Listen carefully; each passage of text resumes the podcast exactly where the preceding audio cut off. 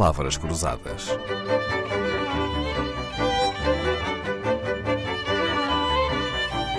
Porque quase tudo é uma questão de semântica. Dennis Redman foi jornalista da Associated Press durante 42 anos, muitos deles passados como correspondente internacional. Foi nessa qualidade que veio para Lisboa em 1965, no momento em que todos os olhos se viravam para Portugal. Em abril de 74, já Dennis Redman tinha saído de Lisboa e ocupava o posto de correspondente da Associated Press no Brasil.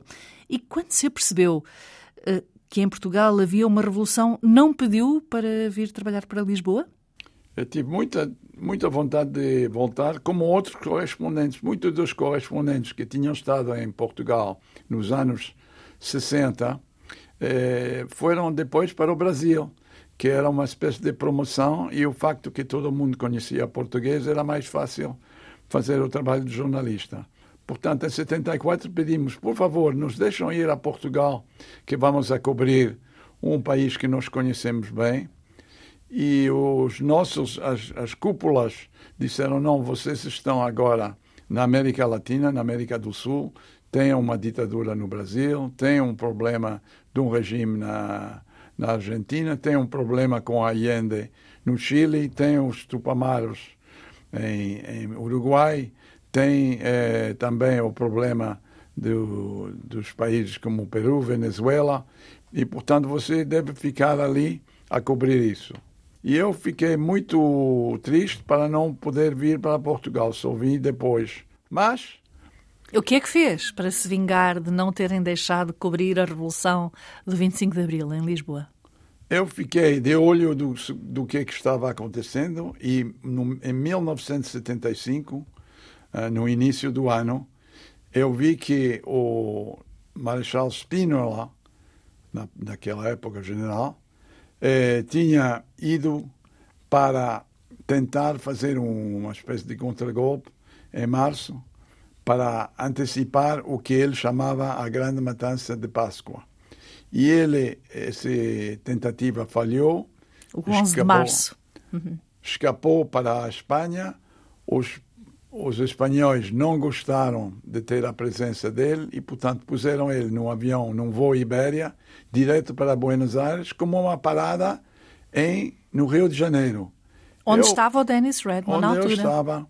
E eu me prenotei como, eh, como executivo na classe executiva porque eu gostava de ter um ângulo diferente, para pelo menos ter uma chance de ver ele se o voo continuasse para, para Buenos Aires.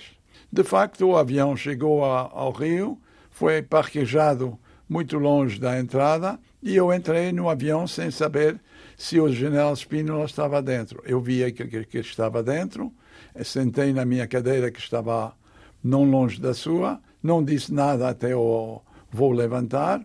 Os meus amigos colegas acharam, mas onde é que está o Denis, o Denis, o Denis, o Denis? o Denis já estava no avião, o avião se levantou, eu me apresentei ao general Spínola, expliquei para ele a minha carreira e os assistentes dele e ele mesmo decidiu me dar uma entrevista, coisa que ele não tinha dado antes do golpe. Portanto, ele me deu a entrevista, o avião chegou em Buenos Aires, e em Buenos Aires ele recebeu a permissão eh, diplomática de, ter, de ser refugiado no Brasil, mas a condição que não falasse. E, portanto, o que ele já me tinha falado já tinha sido falado, portanto, escrevi o meu artigo explicando o que era a matança de março e o porquê que ele tinha feito o golpe. E durante muitos meses eu continuei a falar com ele, off the record, sem, sem dar muita. Uh, sem publicar, a, claro. Sem é? publicar. E depois, eh, um dia, de, um dia antes dele voltar para Portugal, falei com ele outra vez. E essa foi a primeira e a última entrevista que o Marshal António Spínola deu sobre o 11 de março a Dennis Redman, que nunca mais cortou os laços com Portugal, tem casa cá, ainda hoje, vive em Lisboa, tem dois filhos com nome português, Miguel e Rodrigo, domina a nossa língua, como se pode ouvir. Dennis Redman teve muita sorte na vida e quando a sorte lhe faltou, ele foi à procura dela.